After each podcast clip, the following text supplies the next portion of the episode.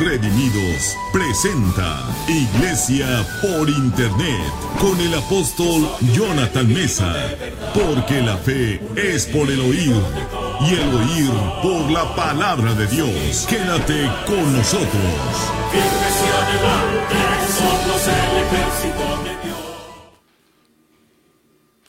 ¿Qué tal amigos y hermanos? Sean todos bienvenidos a esto que es Iglesia por Internet. Le doy gracias a Dios por este día tan especial donde yo sé que Dios hará maravillas, señales, milagros, sanidades a favor de todos aquellos que tienen hambre y sed de justicia.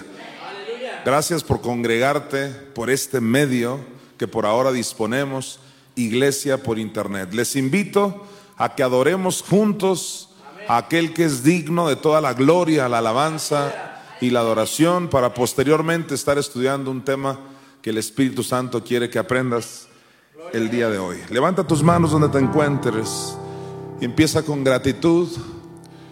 Padre, te damos muchas gracias, principalmente por tu presencia, oh Dios, por el privilegio que tenemos de adorarte, de cantarte, de exaltarte. Gracias porque podemos hablar, porque podemos respirar. Y todo lo que respire, alabe a Jehová.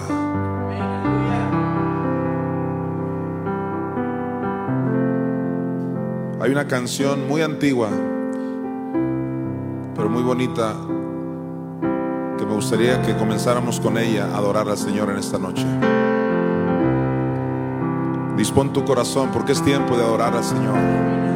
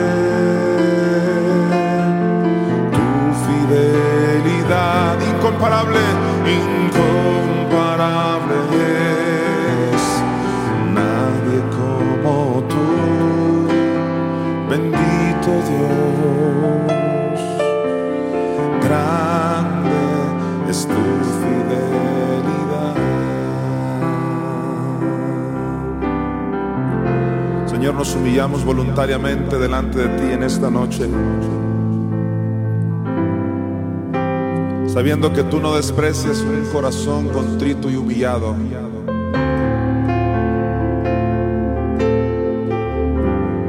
Y por eso hoy te pedimos, doblégame, doblégame, dame un corazón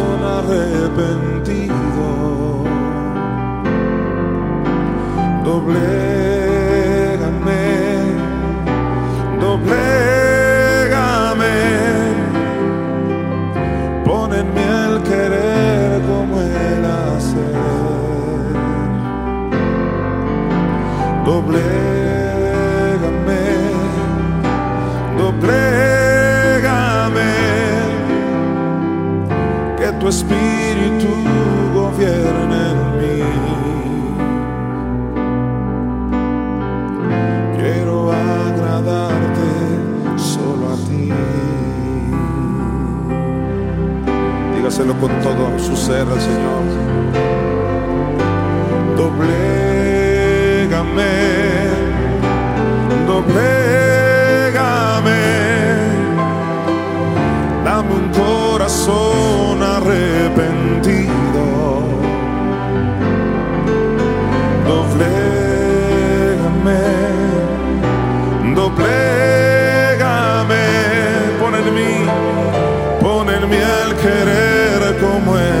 hacer. Oh sí, mi Dios, doblégame, doblégame. Que tu espíritu, que tu espíritu gobierne en mí.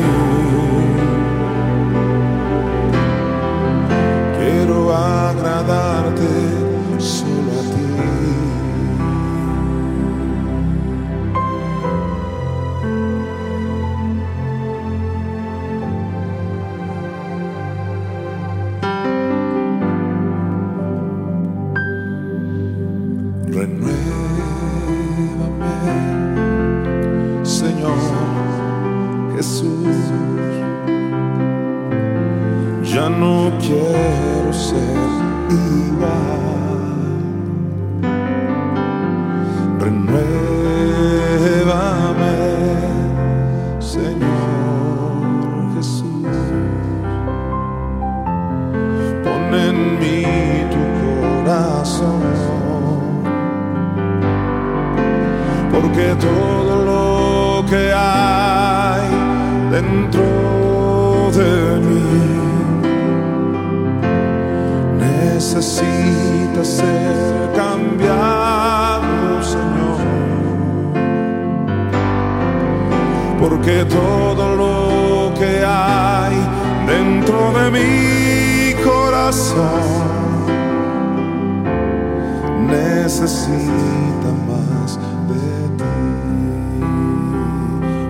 levantar nuestras manos una vez más y levanta tu voz y dile de nuevo, renuévame, Señor Jesús. Dile, ya no quiero ser igual, ya no quiero ser igual. Sí, mi Dios, renuévame,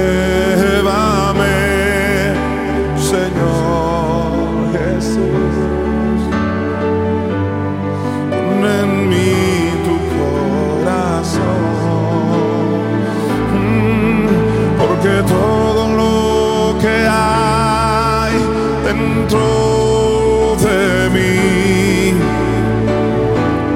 necesita ser cambiado, Señor. Porque todo lo que hay dentro de mi corazón necesita más de ti. De nuevo, porque todo lo que hay dentro de mí necesita ser cambiado, Señor. Porque todo lo que hay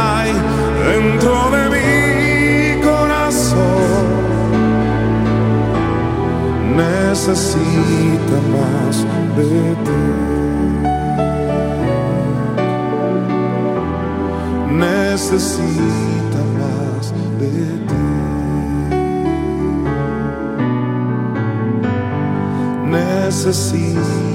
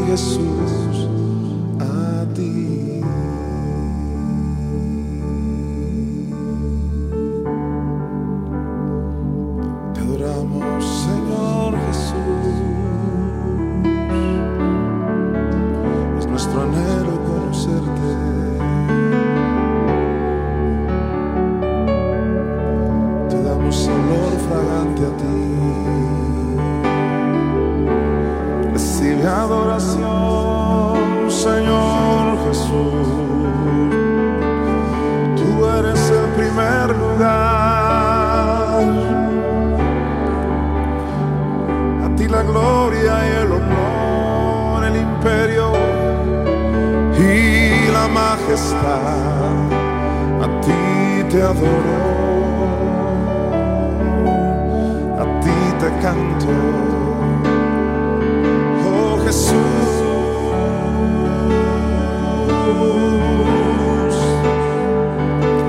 Oh Jesús.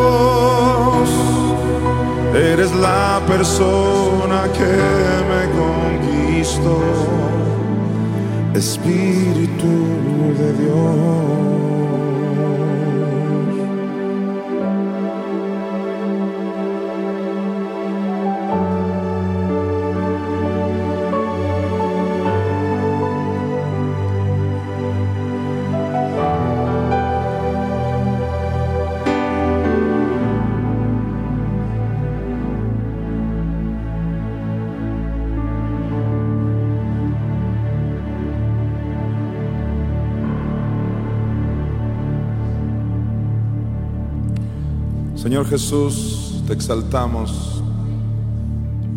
Espíritu Santo, te exaltamos. Y también a ti, mi Padre bueno,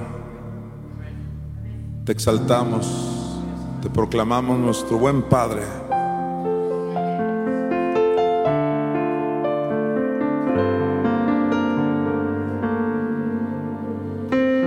Dígale con confianza a papá.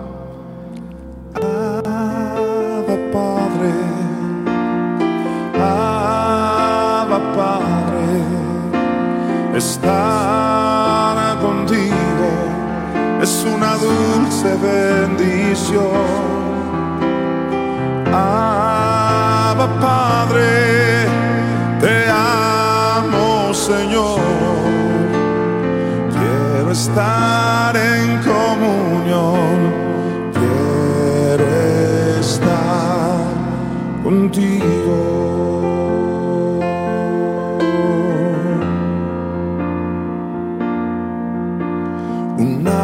Más me acerco a ti con libertad en adoración. Tú eres mi Dios, tu Hijo soy, mi comunión es una dulce bendición. Dígale al Padre, Abba Padre, Abba Padre estar contigo. Dile, es una dulce bendición. Abba Padre, te amo, Señor. Quiero estar en comunión, quiero estar contigo.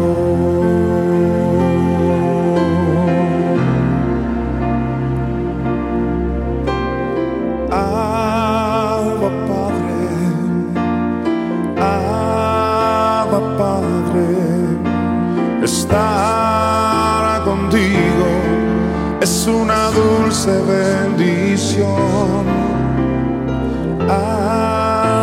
Padre, dile cuánto le amas, te amo Señor.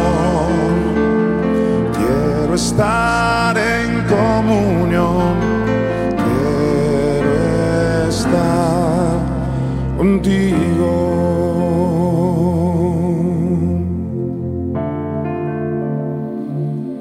Padre, qué privilegio poder adorarte en este tiempo.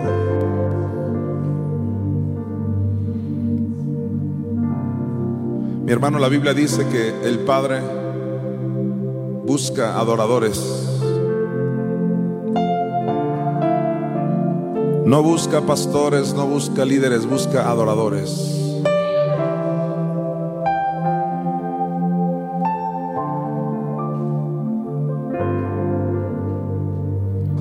Vamos a invertir, aunque sea un, mi- un minuto más, adorando a nuestro Padre. Él está aquí.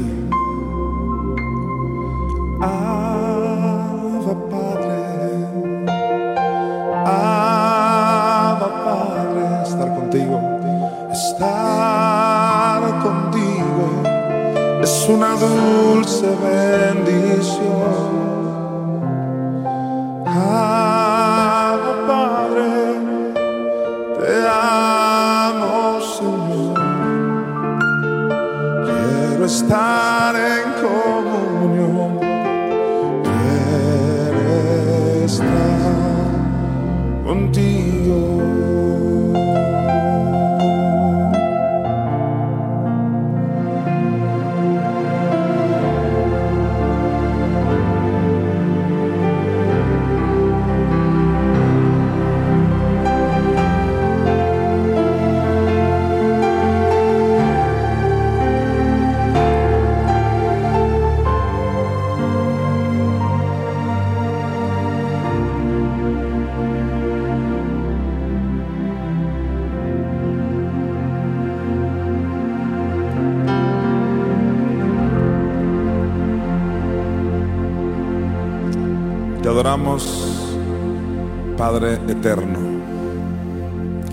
Sus manos por última vez y dígale, Padre, te pedimos ahora espíritu de sabiduría y revelación en el conocimiento de tu bendita palabra. Que sean alumbrados los ojos de nuestro entendimiento, lo recibimos por la fe, anhelamos tu revelación que ha hecho la diferencia en nuestras vidas. Padre, por ti estamos aquí. Gracias por enviar a Jesús, gracias por enviar a tu Espíritu. Gracias por hacer que todo esto opere en nuestras vidas. Eres nuestro buen Padre y recibimos revelación de lo alto en esta noche. En el nombre de Jesús. Y todos dicen amén.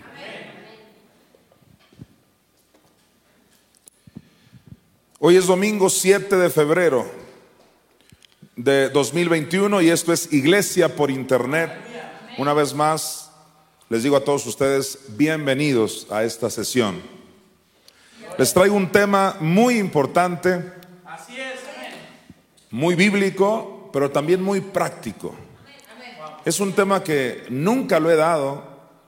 He hablado yo de prosperidad financiera, he hablado por qué Jesús no era pobre, he hablado muchas cosas que te han servido para que tú puedas prosperar en este planeta. Sin embargo, a través de los años, gente me preguntan diferentes cosas acerca del diezmo y la ofrenda. Y hoy quise tomarme esta enseñanza para explicar las principales preguntas que me hacen a través de los años. Y este tema se llama Instrucciones acerca del diezmo y la ofrenda. Muy bien.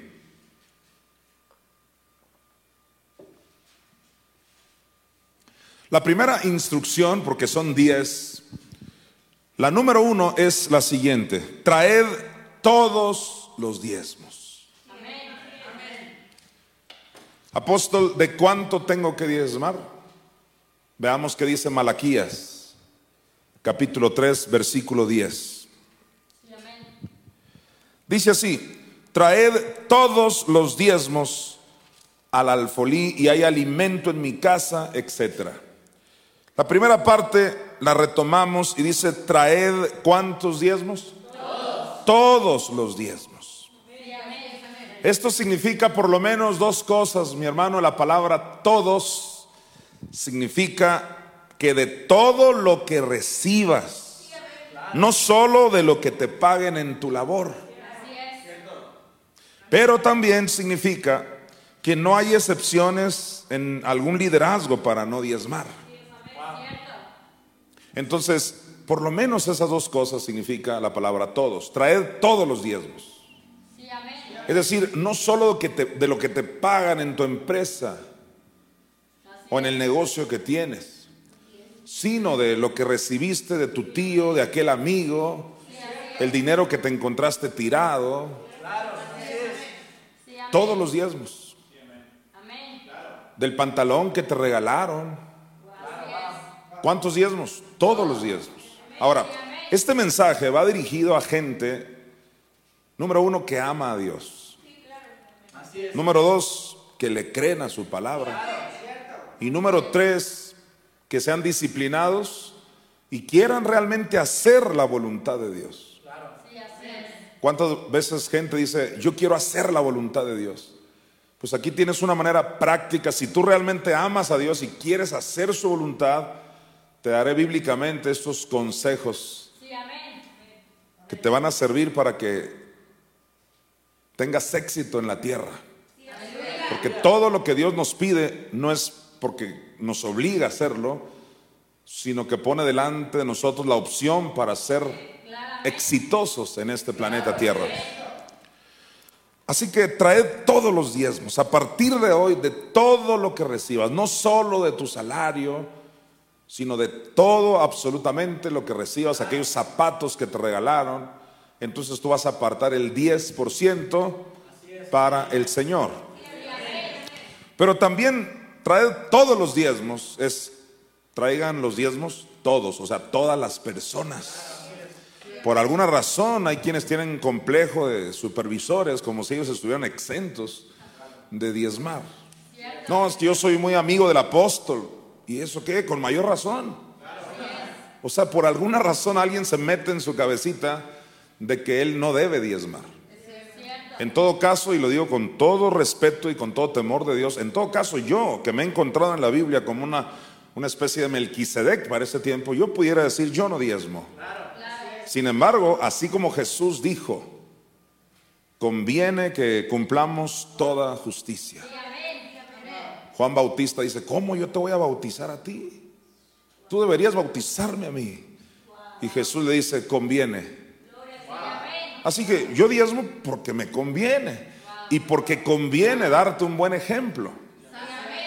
Entonces, si yo diezmo, tu servidor, el apóstol Jonathan Mesa, al cual tú dices amar y respetar, ¿qué te hace pensar que tú estás exento de ese llamado de Dios? Traed todos los diezmos al alfolí. Vamos a Génesis 28, 22 Aquí en Génesis 28, 22 es Jacob hablando. Estamos hablando de mucho tiempo atrás, antes que viniera el sistema de ley. Porque señores, el diezmo no es de la ley. La ley lo adoptó, pero ya habían diezmado antes del sistema de ley. Así que esta no es una clase para demostrar que el diezmo es para hoy. Esa sería otra clase. Puedes estar seguro que quien cree que el diezmo no es para hoy, sencillamente ha negado versículos para no hacerlo. Aquí tenemos a Jacob diezmando, ofreciendo, y mira qué es lo que él prometió diezmar. Dice Génesis 28, 22, y esta piedra que he puesto por señal, será casa de Dios. Y de todo lo que me dieres, el diezmo apartaré para ti. Cuando personas a mí me dicen, pues en el antiguo pacto la gente diezmaba de sus parcelas, de sus cosechas. ¿Por qué ustedes hablan de diezmar dinero? Aquí Jacob dijo de todo. De tus parcelas, amén. De tus naranjas, amén de tus gallinas, amén. Pero también del dinero, porque es parte del todo. Jacob dijo de todo, no dijo solo de mi salario, no dijo solo de mis cosechas, inclusive no dijo solo de mi dinero, dijo de todo. ¿Tú quieres agradar a Dios? Aquí está escrito, aquí tienes la opción. No es obligación tener éxito, pero aquí tienes la gran opción que Dios te da. Vámonos a Mateo 23, 23. Alguien dijo por ahí, Jesucristo nunca habló del diezmo. Y entonces yo siempre me pregunto, ¿cómo entenderán ellos este versículo? Tendrán que negarlo, pisotearlo, trastornarlo, que es la función de la iniquidad. Mateo 23, 23 dice, Ay de vosotros, escribas y fariseos hipócritas, porque diezmáis, ¿porque qué? Ya nada más dijo diezmáis, Jesús habló del diezmo.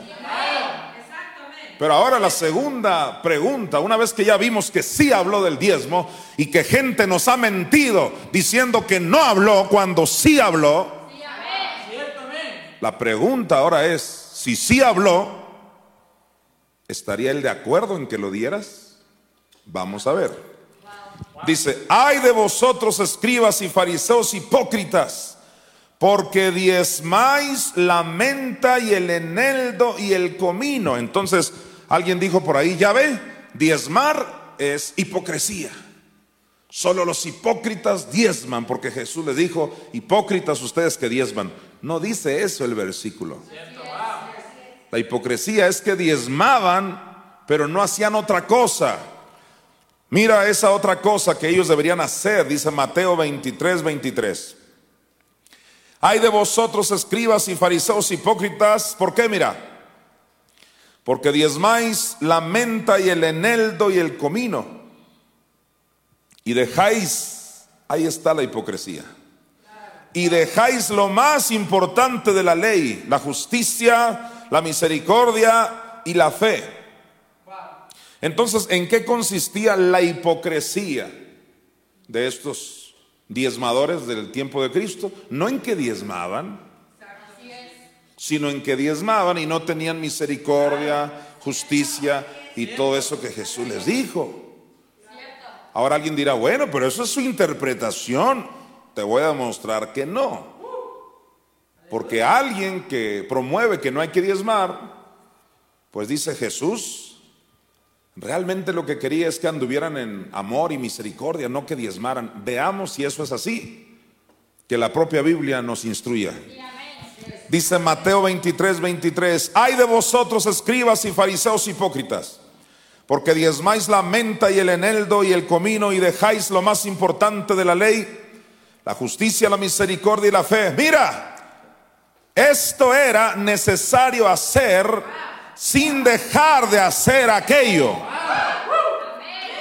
¿Qué acabas de leer que dijo Cristo? Esto era necesario hacer, se refiere a la misericordia y a la justicia sin dejar de hacer aquello, o sea, diezmar. No era lo uno por lo otro. Palabras textuales de Jesucristo.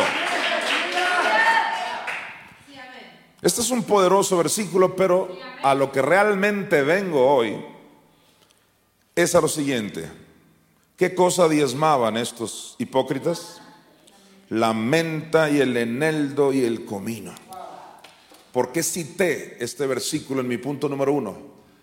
Porque ya diezmar la menta, el eneldo y el comino.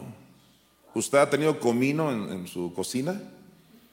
Clavo, de esas cositas que tienen las amas de casa, muy diminutas, pero que le echan al caldo y lo que sea.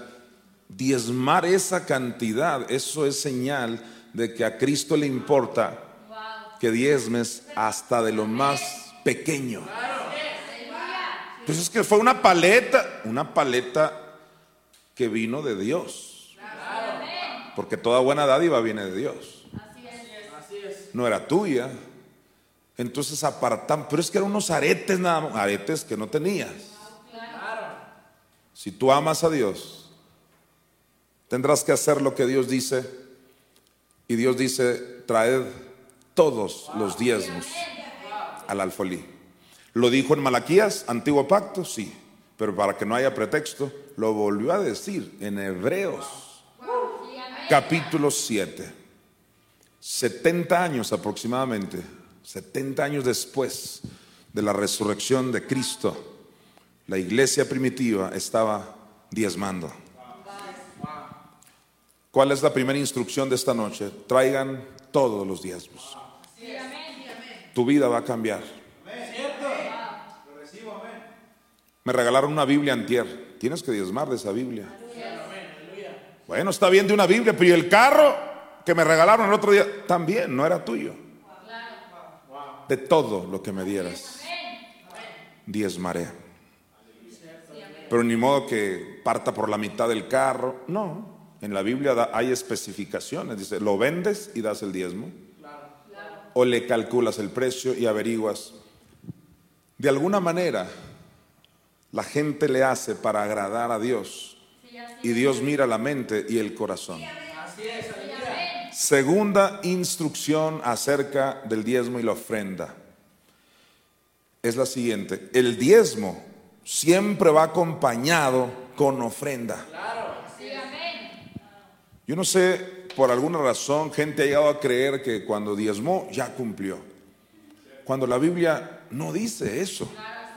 Tiene que ir acompañado, dije, tiene que ir acompañado de ofrenda. El diezmo y la ofrenda son siameses espirituales. Es como la fe y la paciencia. El gran maestro de fe, Fred Price, le llamó los siameses. Fe y paciencia siempre deben ir juntos. Es como las dos sendas. Pero el diezmo y la ofrenda siempre van juntos. Vamos a demostrarlo en Malaquías 3, 8. Dice Malaquías capítulo 3, versículo 8. ¿Robará el hombre a Dios? Pues vosotros me habéis robado. Y dijisteis, ¿en qué te hemos robado? En vuestros diezmos y ofrendas. ¿En qué le robó el pueblo de Israel a Dios? En dos cosas, diezmos y ofrendas. No dice, me habéis robado en vuestros diezmos. No. Dice, diezmos y ofrendas. No dice diezmos u ofrendas, dice diezmos y ofrendas. No es una disyunción, es una conjunción. Diezmos y ofrendas. La palabra robar, como ya te he explicado, en una de las versiones en inglés habla de robo con violencia. Una cosa es que alguien te quite un celular y otra cosa es que alguien te lo quite y aparte te golpee. Cuando no diezmamos y ofrendamos es robo con violencia. Tan es así que el propio Padre dice, vuestras palabras han sido violentas. ¿Qué palabras? Cuando ellos dijeron, ¿en qué te hemos robado? Violencia. Palabras ofensivas al Creador. ¿Cómo que en qué? Y dice Dios, en vuestros diezmos y ofrendas dando a entender, esa era la parte que me corresponde a mí. Entonces el diezmo siempre, alguien diga, siempre, siempre, va acompañado con ofrenda. Hemos comparado el diezmo como la lluvia y la ofrenda como la semilla. Esto es bíblico porque cuando diezmas se abren las cataratas de los cielos. Eso es lluvia. Y la ofrenda es semilla porque Pablo lo dijo en 2 Corintios capítulo 9. ¿Qué tal si tú eres un campesino en lo natural, si te cae mucha lluvia, pero no tienes nada sembrado, ¿qué va a salir? Nada. O al revés, si tienes una siembra tremenda, pero nunca te llueve, no nace tampoco. Necesitas ambas cosas, sembrar y que te llueva. No es lo uno sin lo otro. Vamos a Proverbios 23, del 27 al 28. Proverbios 23, del 27 al 28 dice así, porque abismo profundo es la ramera y pozo angosto la extraña Quiero que notes que aquí se habla de la ramera, que bíblicamente hablando, o sea, comparándolo con todo el contexto bíblico, viene siendo la iniquidad. Que en Zacarías capítulo 5 aparece como una mujer espiritual. Es la que le da guerra a mi madre Espíritu Santo. Entonces se le llama abismo profundo. En primer lugar, porque ella te quiere llevar al infierno. También se le llama la extraña. Es una voz extraña cuando alguien te dice, no diezmes, no ofrendes. Es, la voz de la bruja, de la extraña. Y dice aquí en Proverbios 23, 27, porque abismo profundo es la ramera y pozo angosto la extraña. Mira el 28. También ella, o sea la iniquidad, como robador, acecha ¿Cómo se le llama a la iniquidad en el versículo 28? Robador. ¿Por qué no le dicen robadora si es mujer? Acababan de hablar de una ramera y le están diciendo robador. Entonces no me vuelvan a decir que yo, cuando digo el Espíritu Santo, se refiere a un hombre. No. Es ella, mi madre, Espíritu Santo. Aquí el robador es una mujer. Y no tuvieron que decirle robadora. Pero mira lo que dice. También ella como robador. ¿A qué te recuerda eso de robador? Que ella está en el negocio de que tú le robes a Dios en diezmos y ofrendas. Entonces no eres tú, sino la influencia de la iniquidad en tu vida cuando haces eso. Ella como robador. Hace algunos años el Espíritu Santo nos dijo, díganle a mi iglesia que me están robando aunque están diezmando. Porque por mucho tiempo algunos creyeron, yo no le robo a Dios porque diezmo. Y es que la iniquidad, cuando ya no logró que ya no logró hacer que tú no diezmes. Ya estás diezmando, ahora logrará que no ofrendes. Para que finalmente sea el mismo resultado, estarle robando con violencia a Dios. Ahora, sigamos analizando este poderoso versículo porque viene algo más tremendo. Dice el 28, también ella como robador acecha y mira, y multiplica entre los hombres los prevaricadores. Esa palabra dominguera, poco, poco usual, o sea, es, muy inusual. Prevaricador, ¿qué es eso? Dice aquí que ella, la iniquidad, la ramera, multiplica los prevaricadores. ¿Sabes quién fue el primer prevaricador? Adán y Eva. Ellos prevaricaron. ¿Qué es prevaricar? El contexto aquí viene, el que roba. Vamos a demostrarlo en Oseas capítulo 6 versículo 7.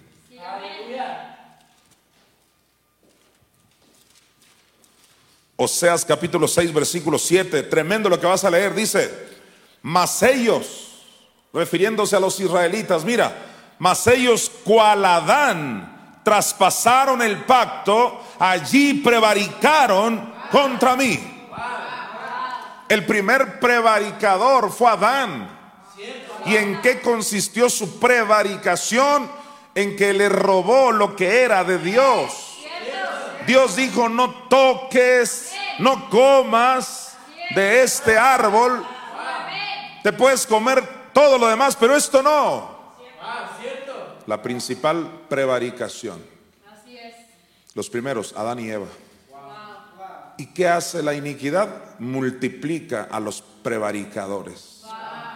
Es decir, lo que logró con Adán, lo quiere lograr contigo. Entonces el diezmo siempre va acompañado con ofrenda. Vamos a Lucas 16, 12.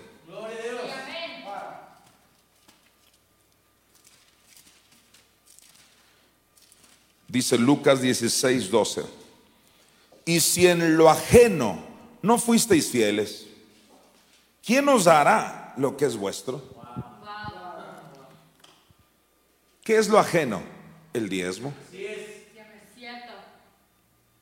Apóstol, pero no venía hablando del diezmo. No importa. Si dice lo ajeno, te aseguro que incluye el diezmo.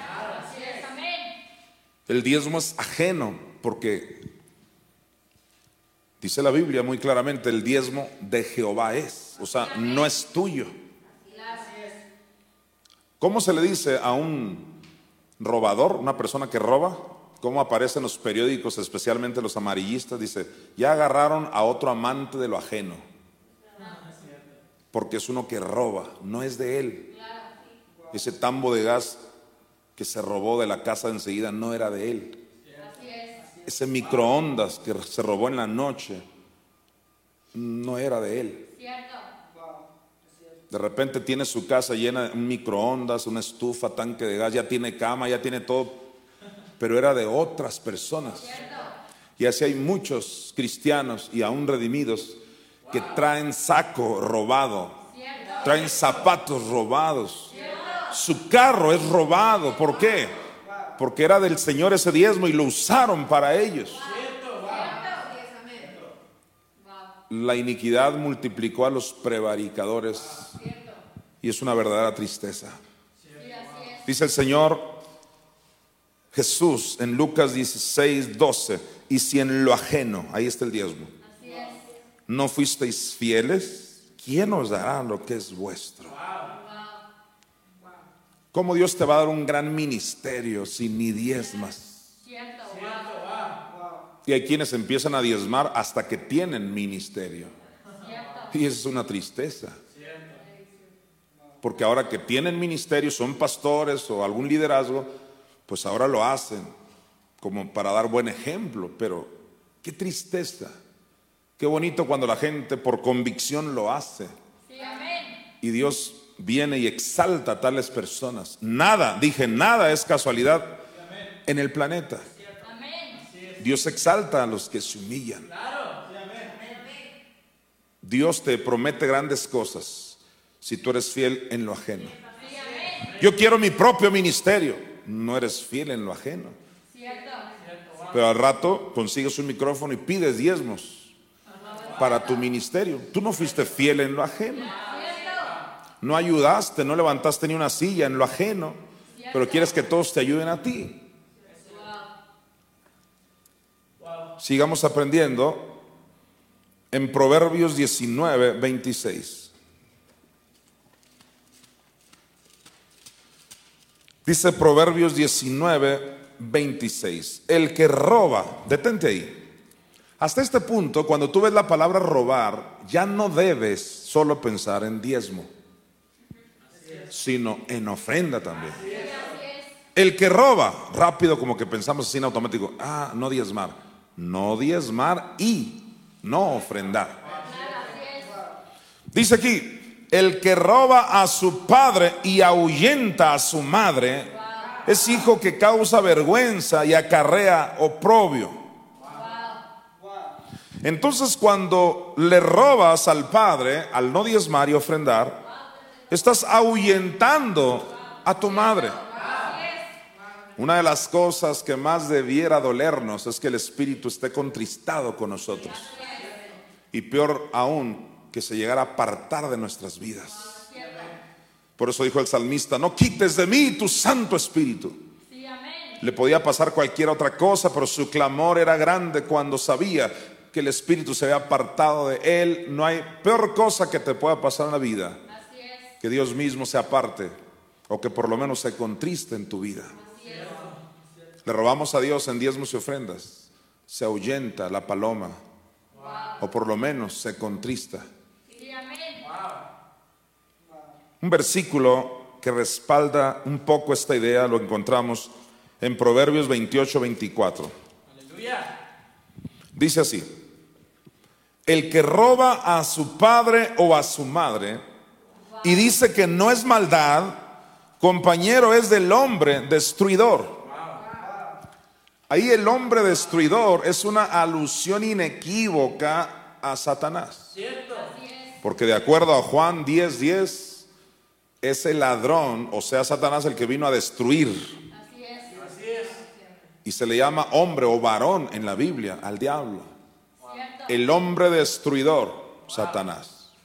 Pues aquí dice el proverbista que el que roba a padre o madre, te haces compañero del diablo. ¿Acaso no era Satanás en Judas? ¿Y qué hacía Judas? Sustraía de la bolsa del maestro. ¿Y qué dijo Jesús acerca de Judas? Uno de vosotros es diablo. Tiene que ser del diablo alguien para no creer lo que está escrito. Cuando le dijeron a Jesucristo, demonio tienes, Jesucristo se defendió y dijo, yo no tengo demonio, antes honro a mi Padre. Y el proverbista dijo que hay que honrar a Jehová con nuestros bienes. Wow, Jesucristo nos está enseñando algo poderoso. Yo no tengo demonio, antes honro a mi Padre. Tiene que ser del demonio que te haga robarle a a Dios mismo. Impresionante. También los judíos se jactaban de ser linaje de Abraham. Y Jesús, al ver que lo rechazaban a él como el Hijo de Dios, dijo, si fueseis linaje de Abraham, las obras de Abraham haríais. Y una de las obras que hizo Abraham fue diezmarle a Melquisedec.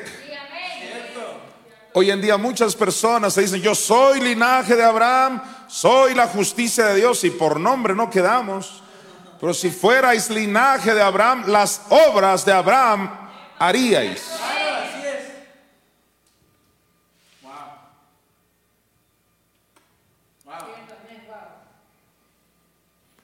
Nos vamos a ir ahora a Hebreos 7:9. Aleluya. A ver qué dice la autora de los Hebreos. Sí, amén. Gloria a Dios.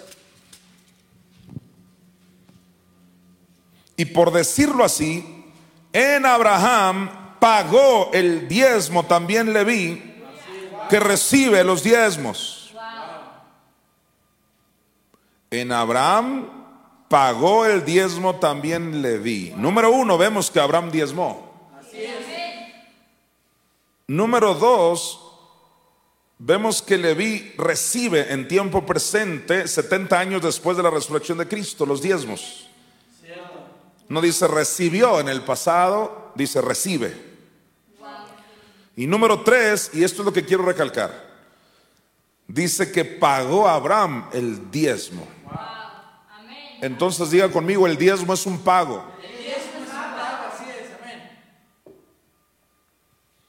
Cuando tú le debes a una persona tres mil pesos, por así decirlo, y quedaste de pagárselos al mes siguiente, no vas con esa persona y le dices, te voy a regalar estos tres mil pesos. Y mucho menos esperas que te diga, gracias, gracias, qué dadivoso eres. No. Sencillamente le estás pagando lo que le debías. Sí, amén. No estás dándole nada, le estás pagando. Hay gente que cuando diezma cree que le está dando algo a Dios. En realidad solo le están pagando lo que es de Él. Y Dios agradece tu fidelidad, claro que sí. Pero no es ninguna gracia decir, mira todo lo que te doy. Nada. Contrario, Señor, aquí está lo que es tuyo. Lo que a ti te pertenece. Dijo el escritor de un libro acerca de estas cosas, dijo, el mejor socio es nuestro Padre Celestial. Porque todo socio en lo natural normalmente dice 50-50, 50 y 50% de todas las ganancias. O yo el 70% y te doy a ti el 30% dependiendo de lo que haga cada quien. Este socio celestial que es nuestro Padre dice, a mí dame el 10% y lo que quieras de ofrenda. 10%, wow. Es el mejor negocio del mundo. Jesús dijo, en los negocios del Padre me es menester estar. Entonces, una vez que entendemos que el diezmo es un pago, esto me recuerda a lo que el Espíritu me mostró hace muchos años, que también le dijera a la iglesia, y es eso, que por ejemplo, si una persona ganaba mil pesos en una semana, por así decirlo, y se presentaba el domingo o el día que te congregues con esos 100 pesos que son de diezmo, porque 100 pesos es el diezmo de mil pesos, pero tú pasas y das 150 pesos.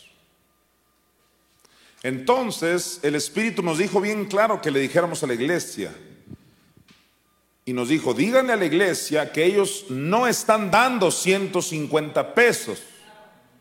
Si ganaron mil pesos, están dando 50 pesos. Porque los 100 eran de Dios. Y aún más interesante, no recibirás cosecha de los 150 pesos. La cosecha la recibes de los 50 pesos. Porque los 50 pesos fueron de semilla. Porque la ofrenda es semilla. El diezmo no es semilla. El diezmo es un pago.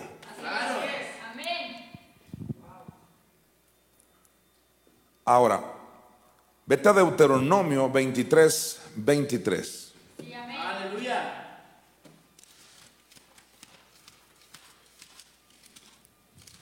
Gloria a Dios. Dice así la palabra de Dios en Deuteronomio 23, 23.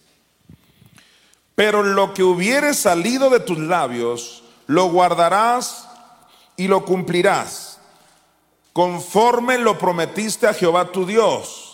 pagando la ofrenda voluntaria que prometiste con tu boca. Aún recuerdo cuando mi hija, la apóstol Carey Denise, nos compartió esto en Coyoacán, aquí al sur de México. Y nos dejó claro que aún la ofrenda es un pago. Hemos creído solo el diezmo es un pago, pero aquí aparece la ofrenda como un pago. Y alguien me pregunta, bueno, ¿qué no dijo que la ofrenda es voluntaria? No es la ofrenda voluntaria, lo que es voluntario es la cantidad que vas a dar. Pero es un pago en el sentido de que algo tienes que dar porque es un requerimiento divino. Claro, así es. Así es. Aleluya. Más pruebas acerca de esto. Wow, aleluya. Lo vemos en el Salmo 76, 11, si son tan amables. Sí, amén. Dice el Salmo 76, versículo 11, prometed y pagad a Jehová vuestro Dios todos los que están alrededor de él, traigan ofrendas al temible.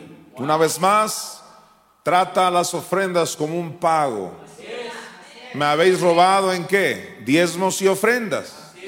Ambas cosas hay que pagarlas. La diferencia entonces es que el diezmo está seguro que es un 10%, pero la ofrenda es voluntaria en el sentido de la cantidad que vas a dar.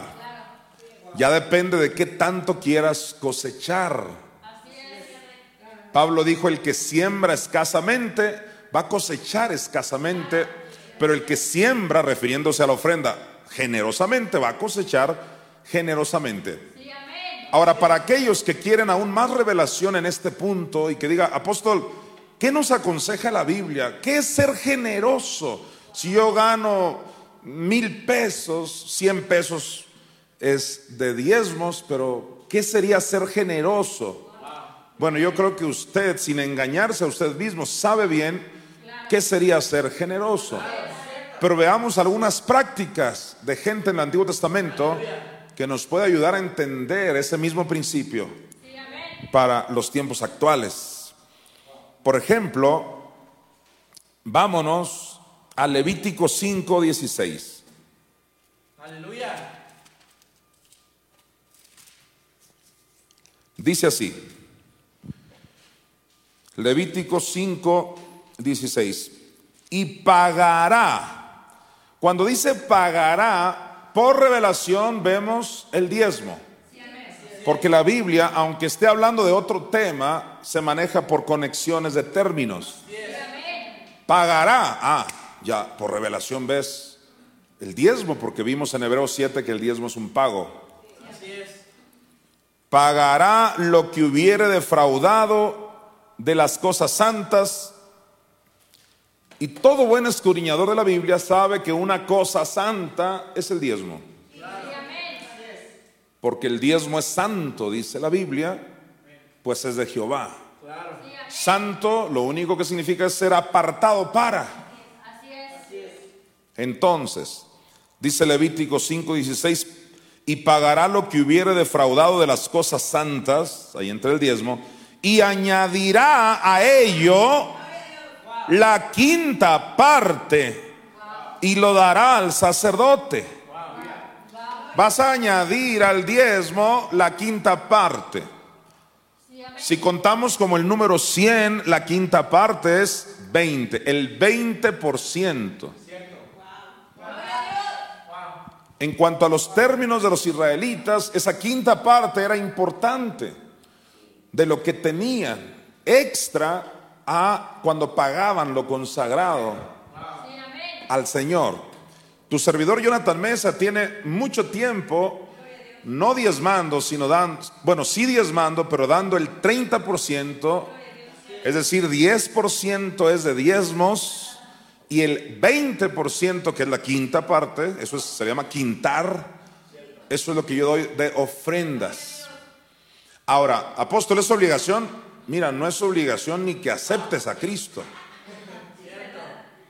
Apóstol, esto es de plano, ¿lo tengo que hacer? No, no tienes tampoco que sanar de esa bola. O sea, nada es obligación. Que nadie salga diciendo que esto es obligación.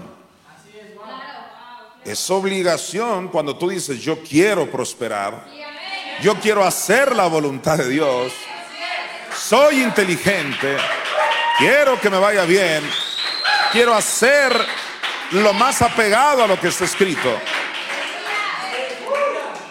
Ahora, dice también la Biblia en Génesis 41, 34. Génesis 41, versículo 34. Y de ahí nos vamos a ir al 36. Dice así. Haga esto Faraón. Detente ahí. ¿Te acuerdas que de acuerdo a la ley de múltiple referencia inversa, Faraón podía también referirse a Dios mismo? No todos los faraones fueron malos. Hubo un faraón que persiguió a Moisés, ese es símbolo del diablo. Pero hubo un faraón que apoyó a los israelitas, es un símbolo de Dios. Dependiendo del faraón, es sombra de Dios o del diablo. Cuando faraón dijo, no hay otro mayor en mi reino que José, representa a Dios ahí faraón.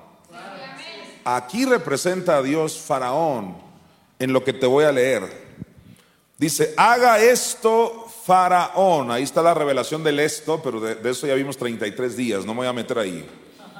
Haga esto faraón y ponga gobernadores sobre el país y quinte, quinte. Ese es un, un verbo que no lo habías oído todos los días. Quintar.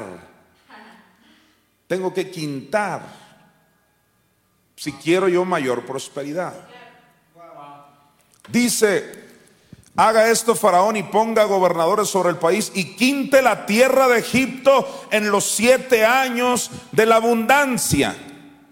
Cuando tú recibes abundancia de parte de Dios, tú dices, yo voy a diezmar, pero voy a añadir la quinta parte, el 20%, y alguien dice, qué tonto eres. No, ¿sabes por qué Dios está preparando a su pueblo con estos porcentajes? Por lo siguiente, dice el 36, Génesis 41, 36, y esté aquella provisión, detente ahí, ¿qué provisión? Eh, el 20% que diste, o sea, la quinta parte de tu 100%. Mira para qué es. Y esté aquella provisión en depósito para el país, para los siete años de hambre que habrá en la tierra de Egipto y el país no perecerá de hambre. La idea de quintar vino de Dios para que cuando, vengan tiempos de escasez, Dios tenga de dónde agarrar de tus depósitos para manifestar su cobertura, su sustento, su poder financiero. Recuerda que Él es el que te da el poder para hacer las riquezas. Usted puede ofrendar el 2%, el 5%, el 1%. Pero dice Pablo, si llegas a sembrar generosamente, vas a cosechar generosamente. Una vez que entendemos eso, podemos definir que una ofrenda muy generosa es dar el 20% extra al 10% de los diezmos. Así que ya llevo dos instrucciones hoy acerca del diezmo y la ofrenda. La primera, ¿cuál es? Traed todos los diezmos de todo lo que recibes. Dos, que el diezmo siempre va acompañado con ofrenda. Y si es generosa, mejor para ti. Tercera instrucción. No demores tu diezmo. ¿Qué es demorarlo? Pues hacer esperar a Dios.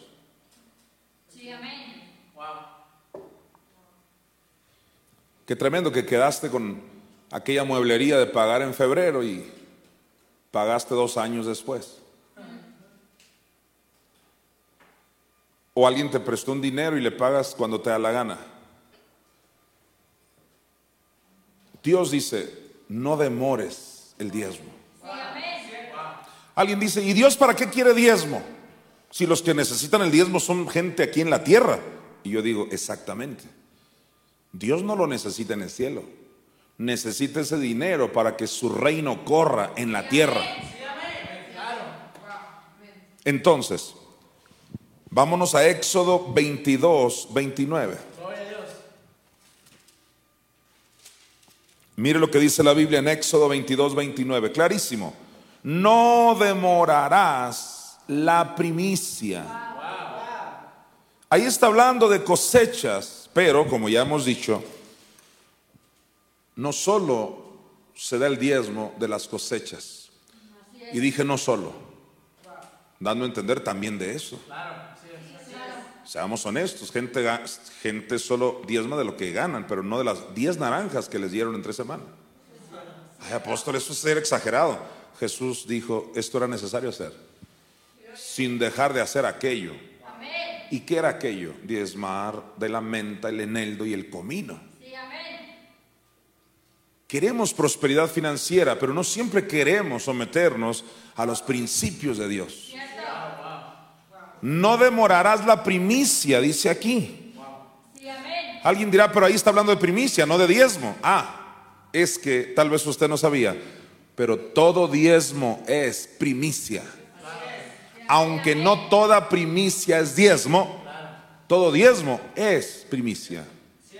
Como más adelante lo voy a estar demostrando. No demores tu diezmo. Pues aquí le van los diezmos apóstoles, se los voy a dar en marzo, pero desde enero ya los tenía. No demores. Ni siquiera a la gente en la tierra hay que hacerla esperar. Cuanto más a nuestro Padre Celestial. Hay una bendición increíble cuando somos fieles a Dios. Instrucción número cuatro es la siguiente. El diezmo es lo primero que se aparta. No después de pagar todo. Entonces el diezmo que es lo primero que se aparta. Y en ese sentido, el diezmo es primicia. ¿Por qué? Porque primicia lo único que significa es lo primero. Entonces, el diezmo tiene que ser lo primero que apartas. Por ejemplo, si ganaste 5 mil pesos en esta semana y tú pagas primero la renta de tu casa o tu casa si la estás pagando, pagas la luz, pagas la colegiatura de tus hijos, pagas la comida, o sea, la despensa, etcétera. Y dices tú, a ver, me sobró, ok, si me sobró voy a diezmar, si no me sobró, no diezmo. Te pregunto, ¿eso es honrar a Dios? Eso es dejarlo a lo último. Pero eso sí, la gente quiere que Dios los tenga en la primer lista de los bendecidos. Se tardó Dios tres años en contestarme y tú te tardaste 30 en diezmar. Dice la Biblia, el Señor no retarda su promesa como algunos la tienen por tardanza, dando a entender, Dios no es tardero, el que es tardero es el ser humano. Cuando tú haces lo que tienes que hacer, tú mismo agilizas la bendición de Dios para tu vida. ¿Qué es lo que tienes que hacer aparte de no demorar el diezmo? Que sea lo primero. Cuando yo vivía en Hermosillo, Sonora, mis hijos estaban chicos, no sé, 12 años o 13 y de pronto otro tenía 15 y así eran chicos en ese sentido, muy, muy jovencitos. Y yo recuerdo que yendo en el carro, lo hice varias veces, tengo ese recuerdo, frente a ellos, cuando me daban un dinero, ahí mismo les decía, miren hijos, les quiero enseñar cómo se hace esto. Me acaban de dar dos mil pesos. Inmediatamente aquí está, 200 son de diezmos y esta cantidad es de ofrenda. Esto ya no es mío. Y nada más me quedaban viendo y se reían. "Mm, Sí, papi. Porque tuve que heredarles con el ejemplo ese asunto. Estamos hablando de que esos principios se heredan. Cuando el proverbista dijo, instruye al niño en su camino y aun cuando fuera viejo no se apartará de él, el contexto inmediato es finanzas. Ser generoso. ¿Qué cultura le estás dejando a tus hijos? Cultura de robadores, cultura de gente que no le importa a Dios. Pero cuando ven a un padre y una madre que hace lo que tiene que hacer y no le roba a Dios, ellos van viendo el ejemplo y sobre todo van viendo la prosperidad de su padre. Apóstol, usted está próspero porque es pastor, no porque soy pastor, sino porque pongo en práctica los principios de la prosperidad del cielo. Ser pastor no es garantía ser prosperado, pero ser un creyente en los principios de prosperidad sí es garantía ser prosperado. Que sea Dios veraz y todo hombre mentiroso. Entonces el diezmo es lo primero que se aparta. En ese sentido, ¿qué es el diezmo? Primicias. Vamos a demostrarlo en Deuteronomio 26, 2.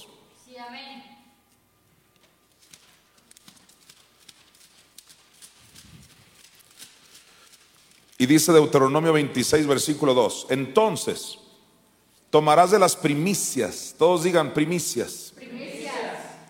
Tomarás de las primicias de todos los frutos que sacares de la tierra. Entonces está hablando de qué? De primicias. De pronto, no es casualidad que en el versículo 12 del mismo capítulo, mira, Deuteronomio 26, 12, cuando acabes de diezmar, wow, entonces se está usando aquí intercambiable el diezmo con las primicias. Ahora, eso no significa que en todos los capítulos de la Biblia las primicias eran diezmos, no. Hay primicias como tales, por ejemplo, entre el año y dices tú, yo quiero dar el primer salario del año, se lo doy al Señor. Y eso es voluntario, puede ser el primer salario, puede ser la semana, o alguien dice, yo quiero dar todo el mes de enero, o los que son así medio judíos mesiánicos, dice todo el mes del primer mes hebreo ahí, Nisan, qué sé yo. Yo no tengo problema con el calendario, sino que gente le tiene que creer a Dios. Las primicias entonces son relativas en ese sentido, pero hay que darlas. Voy a dar todo el mes, o voy a dar un día de mi salario, una semana, tres días. Eso ya es dependiendo, es como la ofrenda. Pero se honra a Dios con tus primicias. Ahora, esas primicias no son diezmos, pero aquí en Deuteronomio sí se usó intercambiable diezmos con primicias. ¿Qué nos enseña eso? Que eso es lo primero. Inmediatamente, para que el diablo no te tiente, recibí 10 pesos, inmediatamente, un peso es del Señor. Y dos pesos de ofrenda si quieres quintar. Y así tú vas a ver tu vida con manifestaciones diferentes que, que lo que habías visto. Escucha, tú no puedes ver resultados diferentes haciendo las mismas cosas. ¿Quieres resultados diferentes sin atreverte a hacer cosas diferentes? No se puede.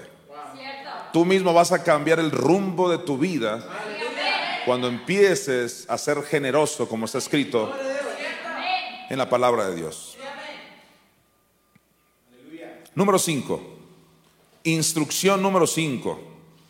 Se diezma de todo lo que te pagan. Apunte esto. Se diezma de todo lo que te pagan, aún de lo que te descuentan Sí, así es. en tu labor. Así es, amén. Wow. ¿De qué le descuentan a la gente normalmente de sus labores? Que el seguro, que la casa. Pero Malaquías 3:10 sigue todavía vigente. Traed cuántos diezmos? Todos. Apóstol, por a mí nada más me llegaron 8 mil pesos. El resto es porque el seguro social y todo. Sí, pero era tu dinero. Cierto. Pagar el seguro social, la casa y no sé cuántas cosas te quitan, equivaldría a que tú dijeras, primero pago el gas, la comida y a lo último, diezmo. Porque finalmente era un gasto, ¿quién? ¿De quién? Tuyo. Y gente está diezmando únicamente de lo que reciben. Y están siendo engañados. Porque si tú revisas tu cheque, tú dices, en realidad gané tanto, pero ya me quitaron tanto. Ah, pues eso que te quitaron era tuyo también. Estoy hablando con gente que quiere hacer la voluntad de Dios. Es obvio que el que no la quiere hacer, es más, este video se lo van a brincar. Y van a ver el otro donde digo que hay que danzarle al Señor. Y van a ver el otro donde hablo de cómo levantar las manos y sobre todo cómo prosperar sin hacer nada. Que por cierto yo no tengo ni una enseñanza que diga tal cosa. Si hay una prosperidad falsa, y ahorita hablaré unos minutitos de eso. Hay gente que cree que eso no pasa nada, sino diezmo. Por supuesto, y voy a concluir esta enseñanza diciendo de que por supuesto que pasa. Vamos a seguir viendo las instrucciones del cielo, porque son del cielo. Instrucción número 6. Supera todo estorbo al diezmar. Repito, supera todo estorbo al diezmar. Por ejemplo, mira, tú vas de pronto al Oxxo o tú vas al banco y de pronto el Oxxo está cerrado, no hay sistema típico. O de pronto es que la tarjeta está sobregirada. Apóstol, yo quise diezmarle, aquí estoy en el Oxxo, pero dice que ya no se le puede depositar más. De esos misterios bancarios. Gente cree que porque me llegan millones, no, síguelo declarando. Pero no es por millones, es, hay una forma ahí que por alguna razón hemos ido al banco, de pronto el banco dice, pues no, eso es problema de los que, del Oxxo. Y vas al Oxxo, y eso es problema del banco. Bueno, por alguna razón misteriosa, de pronto no dio la tarjeta, o sea, no se pudo. Pregunto yo, ¿no vas a brincar ese estorbo? O, cuando vas a pagar la colegiatura de tu escuela, dices tú, total, y ya te presentas allá el día, según tú te van a recibir, usted no puede entrar. ¿Pero por qué? Es que fui al Oxxo y no se pudo. No, tú vas a volver al Oxxo tres veces al día si es necesario. Si no, no te van a recibir en esa escuela. Pero la gente es fiel y constante para lo que quieras, menos cuando se trata de Dios. Ahora yo sé que hay un remanente fiel. Nunca podemos generalizar. Siempre hay un remanente de verdaderos creyentes. Como mi abuelo, al cual yo le llamé Tata, y les he dicho ya muchas veces este, este ejemplo, él iba con 100 mil pesos porque había recibido un millón de pesos de la renta de su parcela. Entonces el diezmo de un millón son 100 mil pesos, es el 10%.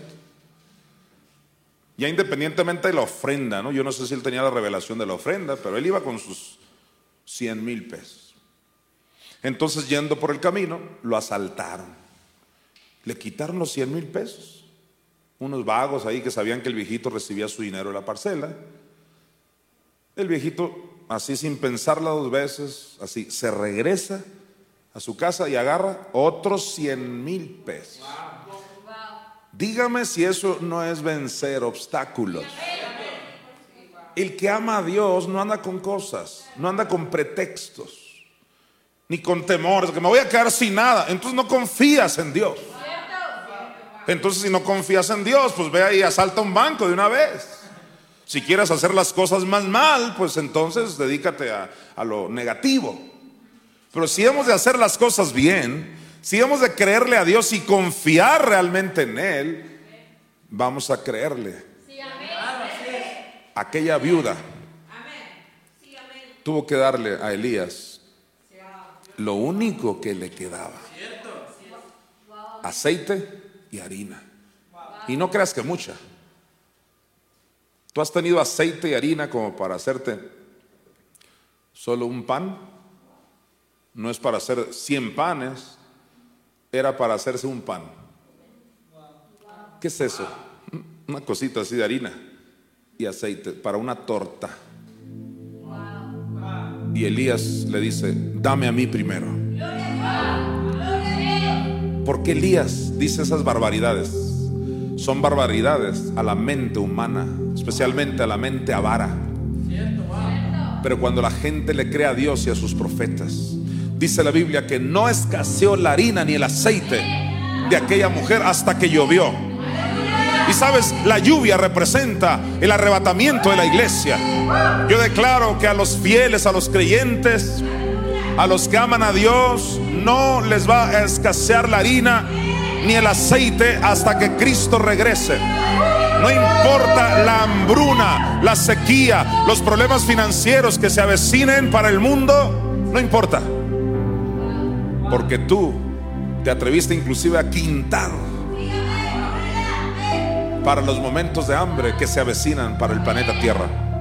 Esto me recuerda a lo que dijo eh, el predicador Eclesiastés. Dice, reparte a siete y a una ocho. Y repartir es dar ofrendas. Y tú le preguntas al predicador, ¿por qué hay que repartir? ¿Por qué tanta violencia? Dice, porque no sabes el mal que vendrá sobre la tierra. Repartir quiere decir a los padres, aquel niño por aquí, por allá, tú repartes. Y no significa que tú te vas a quedar sin tu parte, porque el propio Eclesiastés habla de que te toca a ti una parte, la cual debes disfrutar, la cual Dios va a multiplicar. Pero cuando repartes, estás ofrendando en la iglesia, aparte honras a tus padres y empiezas a dar aquí y allá, se convierte en un modo de vida. Entonces tenemos que superar todo estorbo al diezmar. ¿Qué haces la próxima vez que vas al Oxxo o al banco? Que está cerrado, muy sencillo, vuelves. Pero es que apenas tenía para el camión, te vas a pie. Cuando el médico te dijo necesitas estar hoy, porque te voy a decir el remedio para ese problema cardíaco, tú no le dices, es que nadie me dio raite. Tú te vas a pie si es necesario porque crees en el médico. La gente cree más en los médicos que en Dios.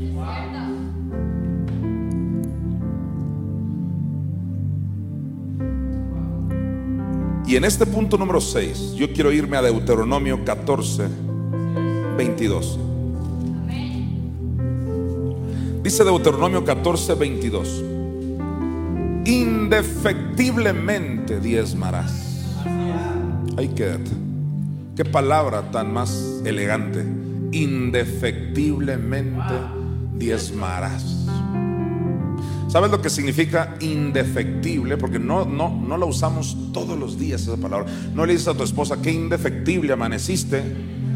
¿Sabes qué significa indefectiblemente? Mira, que no se puede evitar. No es de que pues, estaba cerrado el oxo. ¿Y qué? Es indefectible. Tendrás que volver, tendrás que esperarte. Pero tendrás que hacerlo si quieres hacer lo que está escrito. Es como si yo te dijera, indefectiblemente respirarás. Pues no, hoy no traigo ganas de respirar. Te mueres. Respirar es indefectible. Lo tengo que hacer. Si dejo de respirar, ¿cuánto? Un minuto y medio, no sé cuánto. Se me olvidó la, la cifra ahí de que la gente puede perder la vida si no respira. De la misma manera, indefectiblemente diezmarás. Y es que, señores, el, el diezmo es un principio eterno que vino desde el cielo. Satanás, el querubín, no tenía por qué tocar ese trono que no le pertenecía. Cuando él intentó tocarlo, por eso cayó como un rayo. Ese es el principio del diezmo, tocar lo que no es tuyo. Luego Satanás cae a tierra, ya maldito, y Dios crea al hombre, Adán y Eva. ¿Y qué crees? Los engaña para que hagan lo mismo. Dios les dice, no toquen de ese árbol. Y ellos comen de ese árbol. Y por eso toda la tierra entró bajo maldición. Por violar el principio del diezmo. De pronto transcurren los años y Dios le dice a Israel, les he entregado todos los términos de la tierra, pero Jericó no lo toquen. De todos los países que conquisten, agarren todo el botín, pero Jericó no lo toquen. Jericó era el diezmo. ¿Y qué crees? Acán, muy parecido a Adán, agarró un lingote de oro y es que estaba muy, era codiciable, se me antojó y lo guardó debajo. El dinero. Y todo el pueblo entró bajo maldición por culpa de Acán.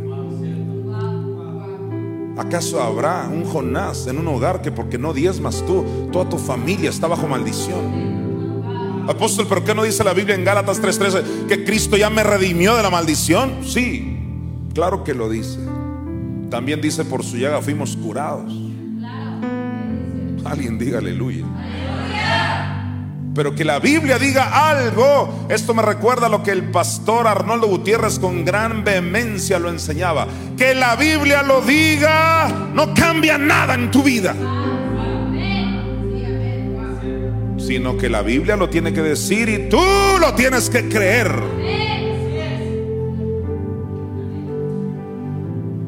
Es que Cristo ya me redimió de la maldición. Ya te redimió.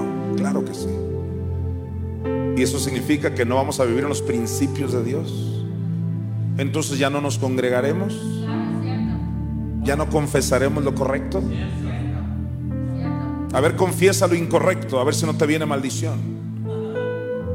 Entonces Pablo estaría tonto o endemoniado cuando dijo, ni deis lugar al diablo. Se antoja decirle a Pablo, si Cristo ya me redimió, Pablo, ¿cómo le voy a dar lugar del cual ya me redimieron? Pablo dice, claro que te redimieron, pero si tú le das lugar, te mata. Al diablo no le des un dedo porque te toma tu vida. Finalmente, la raíz de todos los males es el amor al dinero. Primera a Timoteo 6:10. Entonces hay que superar todo estorbo. La próxima vez que haya algún estorbo, de repente dices que ya iba a ir al Oxxo o al banco. Y digo el Oxxo porque es tan común, ¿verdad? Y te queda en la esquina. Hay más Oxxos que niños felices. La próxima vez que dices tú, es que ya iba yo a ir al Oxxo cuando me llegó visita. Nada más acuérdate de esto. Indefectiblemente diezmarás.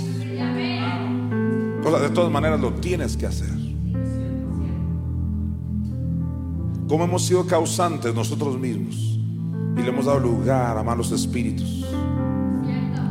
Cuando somos negligentes. A veces creemos que el negligente nada más es aquel muchacho flojo que se levanta a las 2 de la tarde y nunca trabaja. Negligente, por eso estás pobre. Así lo dice la Biblia, negligente. No, negligente también es que ibas a diezmar y total, nada más porque no se pudo un día, dejaste de pasar un año. Cuando la Biblia dice la mano de los diligentes será prosperada. Incluye el diezmar, incluye el ofrendar. Instrucción número 7.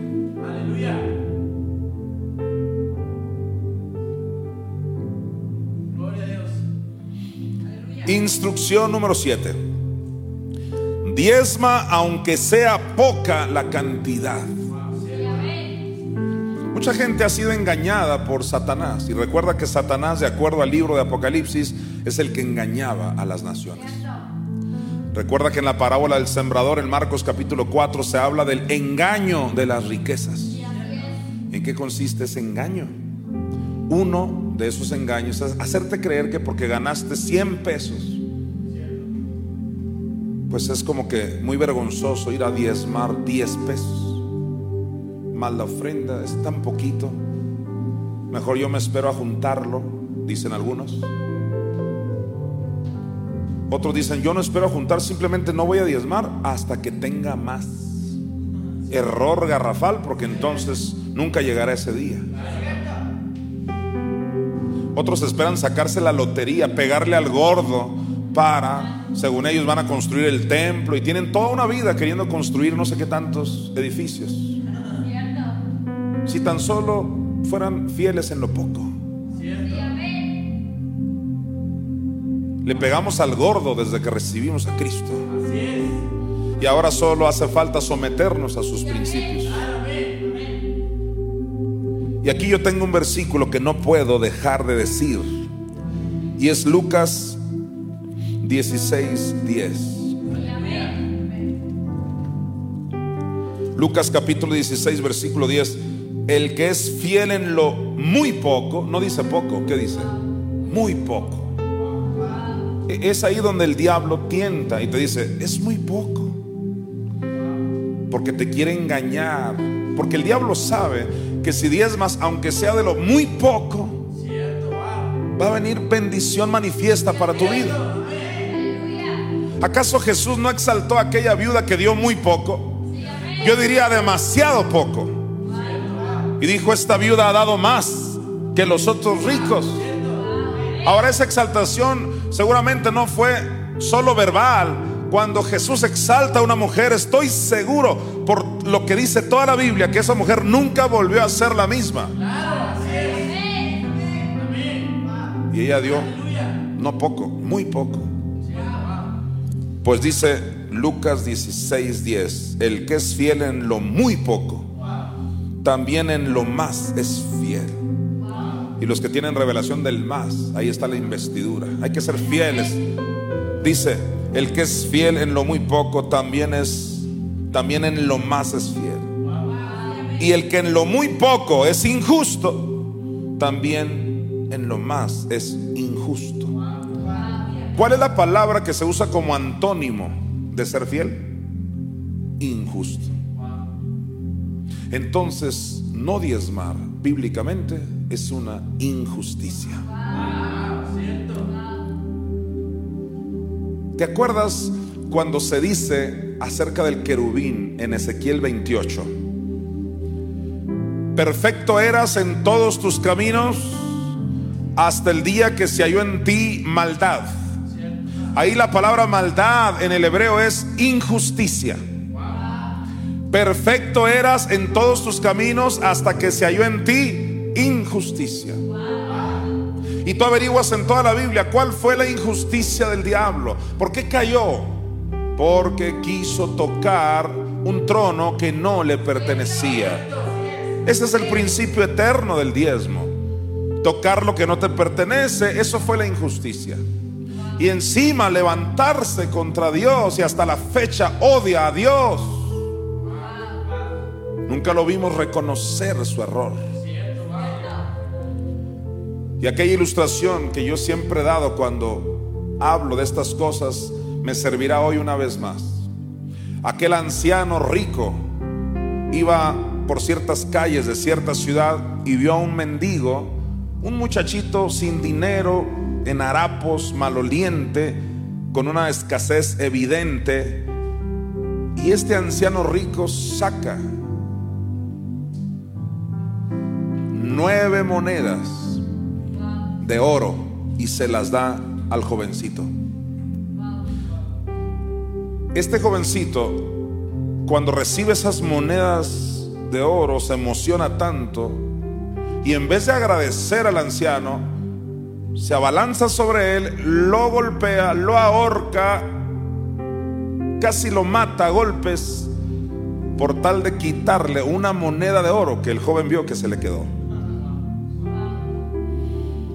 En otras palabras, el anciano traía 10 monedas de oro, solo le dio 9 y todavía, en vez de agradecer, va y golpea para sacarle esa una.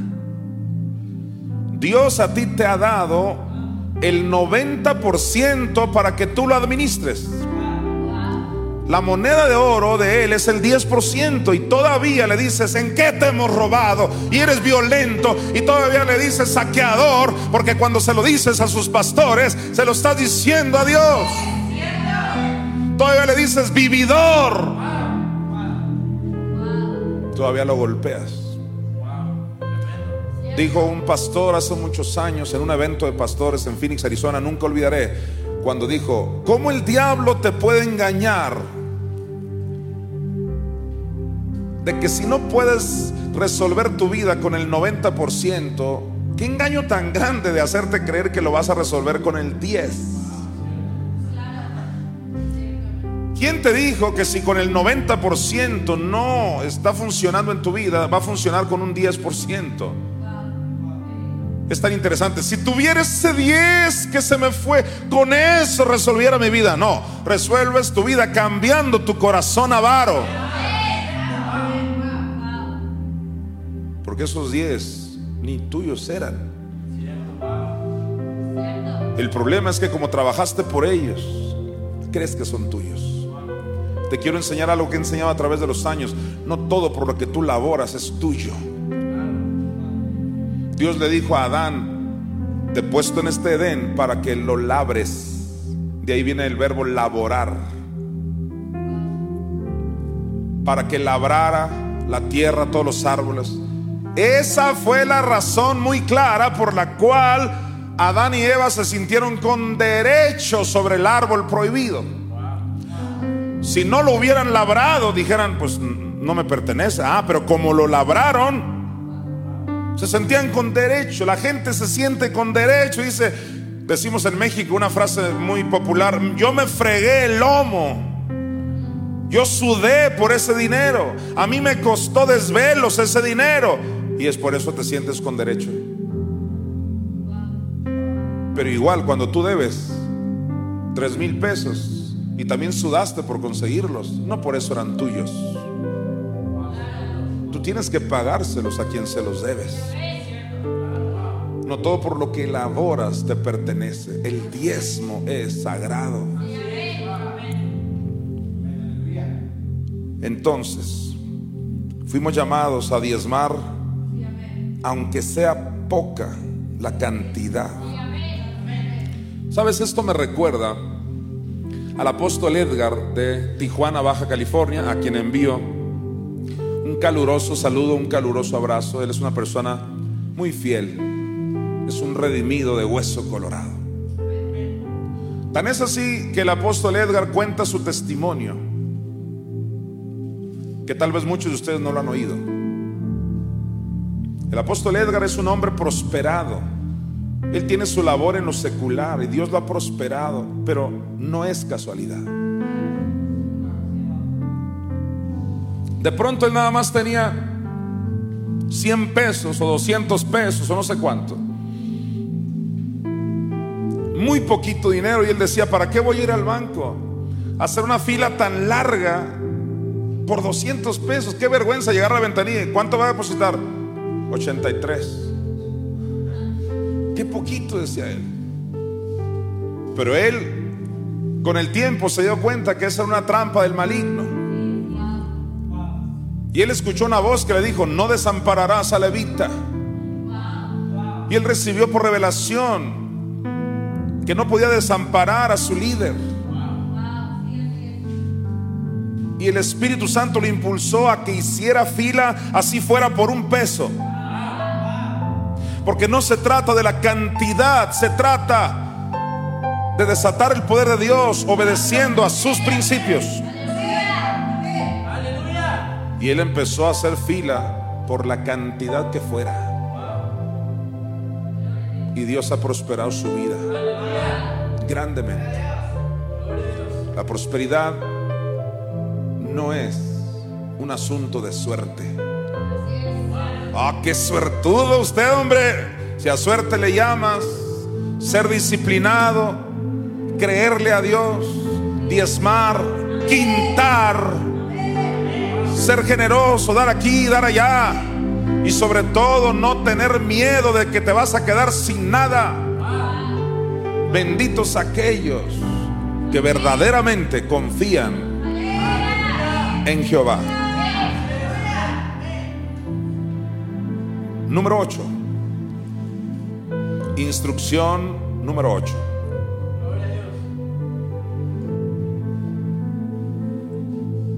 ¿Cuál es mi tema? Instrucciones acerca del diezmo y la ofrenda y vamos a la instrucción número 8.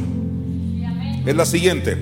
Los pactos no deben ser con tu diezmo y ofrenda. Hay personas que pactan. ¿Qué es pactar por si alguien no supiera eso? Pactar es lo que viene en toda la Biblia. Pactar es dar, algo y con una fe esperando recibir algo. Aunque esto suena muy poco religioso, porque en las religiones se nos enseñó a que da sin esperar nada a cambio. Pero eso es religión 4.13. La Biblia no dice eso. La Biblia dice todo lo contrario. Con esperanza ara. Todo campesino es con esperanza de recibir cosecha. Gálatas 6:7, todo lo que el hombre siembra lo va a cosechar. Es una mentira del diablo que tú des sin esperar algo a cambio. ¿Qué es pactar? Lo que hizo Gedeón. Dio una ofrenda en aquel tiempo, fue un sacrificio de un animal y dependiendo, dio una ofrenda, o sea, un pacto para confirmar el llamado que Dios le estaba poniendo en su vida como salvador de Israel. Quiero que salves a Israel. Pero es que soy pobre. Tú lo vas a salvar. Y por inspiración divina Él va y trae un pacto, pacta, para que esa palabra se confirme en Él. Eso es lo que hacen los redimidos, porque le creen a la Biblia. Nunca faltará alguien que te diga, eso no, es, eso no está bien, te están sacando el dinero. No, te estamos sacando la Biblia. ¿La crees? Si crees la Biblia, tendrás que pactar. El problema es que gente pacta por lo que usted gusta y mande y está bien, pero luego no los ves que diezman. Esta semana no voy a diezmar porque ya pacté, si no es lo uno por lo otro. Me atrevo a decir que ese pacto no trajo bendición a tu vida. ¿Por qué? Pablo dijo, si las primicias son santas, también lo es la masa restante. Entonces las primicias implica el diezmar. Cuando diezmas, santifica la ofrenda y cualquier pacto y cualquier cosa que des. Es decir, diezmar es lo principal para que luego venga la bendición a todo lo que das. ¿Cómo es posible que gente pacta y luego no la ves diezmar? Dios no puede ser burlado. Dios no puede ser engañado. Apóstol, pero es que si pacto luego ya no me alcanza para el diezmo, entonces no pactes. Entonces no pretendas alcanzar el mundo y comerte el mundo y, quiero una casa en La Joya, dirían en Hermosillo, y, y otra acá en Polanco, dirían acá en la Ciudad de México o en Santa Fe. Simplemente no pactes. Imagínate Dios, quiero que el mundo se salve, pero no quiero mandar a mi hijo. Entonces no digas que quieres salvar al mundo. A no ser que sueltes lo mejor que tienes. Y lo mejor que él tuvo es su Hijo Jesucristo. Porque de tal manera amó Dios al mundo que ha dado a su Hijo unigénito para que todo aquel que en él cree no se pierda, mas tenga vida eterna. Apóstol me está poniendo muy difícil. Sí, este es el camino angosto. El camino fácil es el de los incrédulos. El camino fácil es el de los mediocres. El camino fácil es el de que toda la vida estarán siempre dependiendo de otros. Porque la Biblia dice que el que no siembra luego pedirá. Y nadie se condene. Todos en alguna etapa hemos pedido. Pero no es el plan de Dios que toda tu vida pidiendo, pidiendo, pidiendo y que tú no tengas. No, hay algo mal ahí. Dios quiere que aprendas a no solo pactar, sino diezmo y ofrenda es la base. Y a partir de ahí, pacta, dale a tus padres, haz lo que quieras con tu dinero. Pero no puedes hacerlo uno por lo otro. Estoy dando instrucciones del Espíritu Santo muy importantes. Vamos a Deuteronomio 26, 12.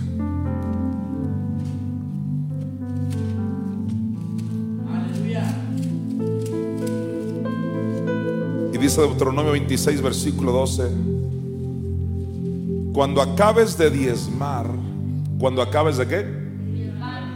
Atención aquí, que si tú ya acabaste de diezmar, lo que sigue del versículo ya no es diezmo, porque ya acabaste de diezmar. Cuando acabes de diezmar todo el diezmo de tus frutos en el año tercero, alguien dirá, ya ve, es cada tres años. No, es, si cada tres años tienes cosecha, sí, no te engañes. ¿O te pagan cada tres años? ¿O cada tres años recibes algo? No. Jacob dijo, de todo lo que me dieres, el diezmo apartaré. Volvemos a leer Deuteronomio 26, 12. Cuando acabes de diezmar todo el diezmo de tus frutos en el año tercero, el año del diezmo, mira esto, darás también al levita, al extranjero, al huérfano, a la viuda, etcétera. ¿Cuándo le vas a dar al extranjero, al huérfano y a la viuda? Ya que hayas diezmado. Subraya la frase, darás también. Aún recuerdo a mi hija, el apóstol Lisette, que nos compartía esto, yo dije, wow, el Espíritu confirmando el montón de revelaciones. Pero gente quiere incluir en el diezmo, agarran el diezmo y dicen, pues con esto le doy a los pobres, le doy a mi tío y le doy al pastor. ¿Quién te dijo que tú repartes el diezmo a quien quieres? Deuteronomio 26 dice clarito, el diezmo lo llevas al sacerdote que hubiere en aquel tiempo. Y si quiero dar a los huérfanos, darás también, dice aquí. Pero no también del diezmo, sino tú quieres una bendición extra.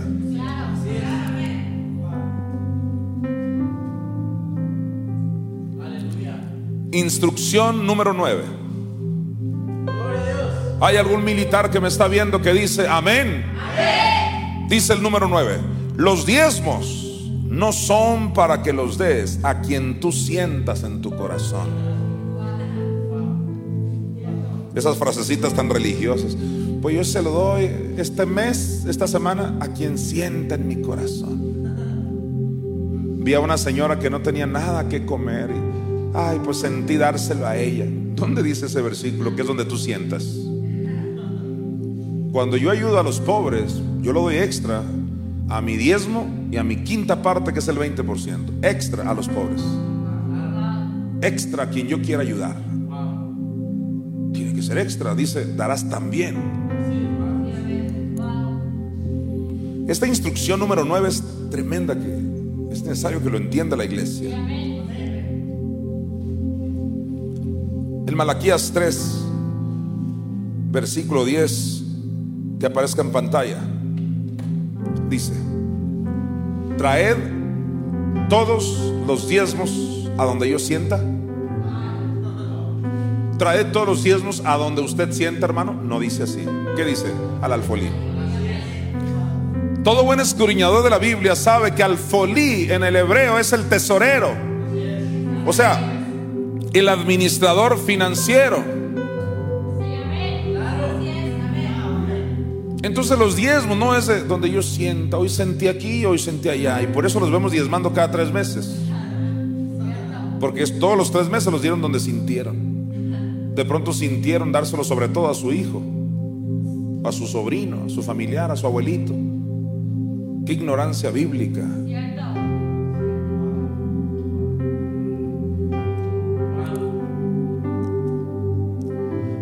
Y en Deuteronomio 26 del 2 al 3, no vamos a ir para allá, pero ya lo mencioné. Dará las primicias a quien? Al sacerdote que hubiera en aquel tiempo. No es donde tú sientas. Ahora, hay ejemplos que he venido dando a través de los años. Recuerda que tengo más de 20 años en esto. Tú no comes en McDonald's y pagas en Burger King. Te van a meter al bote.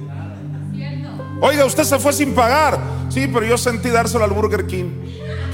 Pero si te tragaste toda la hamburguesa en McDonald's. Pues sí, pero yo voy al Burger King. A ver, vea, hace esa locura. Tú comes en McDonald's y pagas la magnífica en McDonald's. Así se llama una hamburguesa. Tú pagas en Car Junior lo que te comes de Car Junior. ¿Cómo es posible? Que vas y le pagas a no sé quién. Cuando el sustentador, el que te da el alimento, es tu servidor. Ahora, cabe aclarar, no soy el único que da alimento. Hay pastores que me están viendo que dan alimento. Usted, usted tiene a esa persona como pastor, diezmele a esa persona. Si no estoy hablando que es solo a mí, es un principio. No es donde tú sientas es donde está escrito. Ahora, yo apunté aquí unos ejemplos para que no se me olvidaran. Por ejemplo, hermanas que ponían el piso de la iglesia con el diezmo. Y todavía se jactaban de eso. Mi padre, Eleno Mesa, fue pastor más de 35 años junto con, junto con mi madre Josefina Delgado. Y a mí me tocó ver eso continuamente. De pronto mi papá decía, bueno, vamos a, entrarle al proyecto de poner el piso, mis amados hermanos, porque mi papá tuvo ese, ese privilegio y ese don, por así decirlo, de que él construía templos. Siempre llegaba a un lugar, siempre lo mandaban a lugares donde no había templo, yo creo que porque él los construía. Sí hubo lugares donde sí había templo, claro. Pero en muchos lugares él llegaba y ponía todo, o cuando estaba la pura obra negra se le llama, o sea, nada más así las paredes, pues él les ponía las ventanas, el piso y todo. Y nunca faltaba una hermana de esas que nunca diezman. Pastor, eso sí, en público, pastor, yo me encargo de- del piso, no se preocupe. Y toda la gente, wow, wow, qué generosa. ¿Cuál generosa? Eran los diezmos que se robó en un año. Así te lo digo. Pero ella no lo veía de esa manera.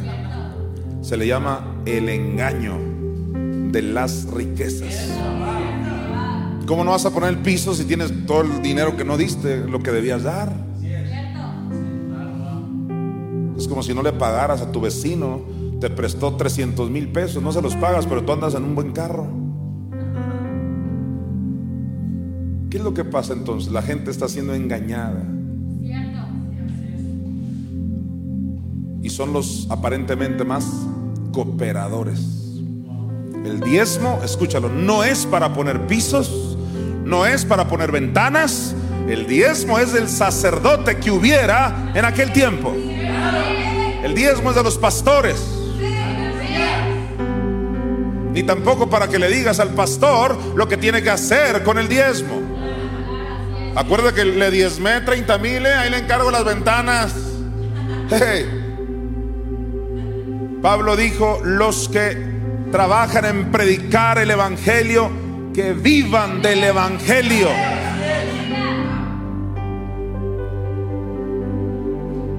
¿Usted quiere poner las ventanas de la iglesia? Adelante, después del diezmo y la ofrenda. Ya diezmaste, ya ofrendaste, pon el techo si quieres. Ya diezmaste, ya ofrendaste. Haz lo que quieras. Alguien dice es que yo quiero dar a los huérfanos, a los pobres. Adelante, si nadie te está deteniendo. Solo es que hay que ser ordenados como la Biblia lo enseña. La Biblia habla de primicias, diezmos, ofrendas, limosnas. Y la gente todo lo confunde. Las limosnas van y se las dan a Dios. Y el diezmo se lo dan a los pobres. ¿Quién es el que trastorna todo esto? La iniquidad.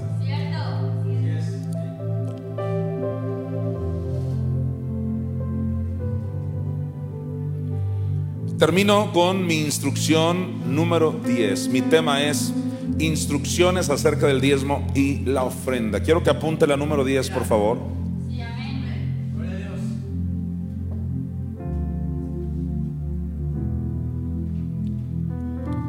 Apúntelo. No pasa nada si no diezmamos. Esa manera de pregunta. No pasa nada si no diezmamos.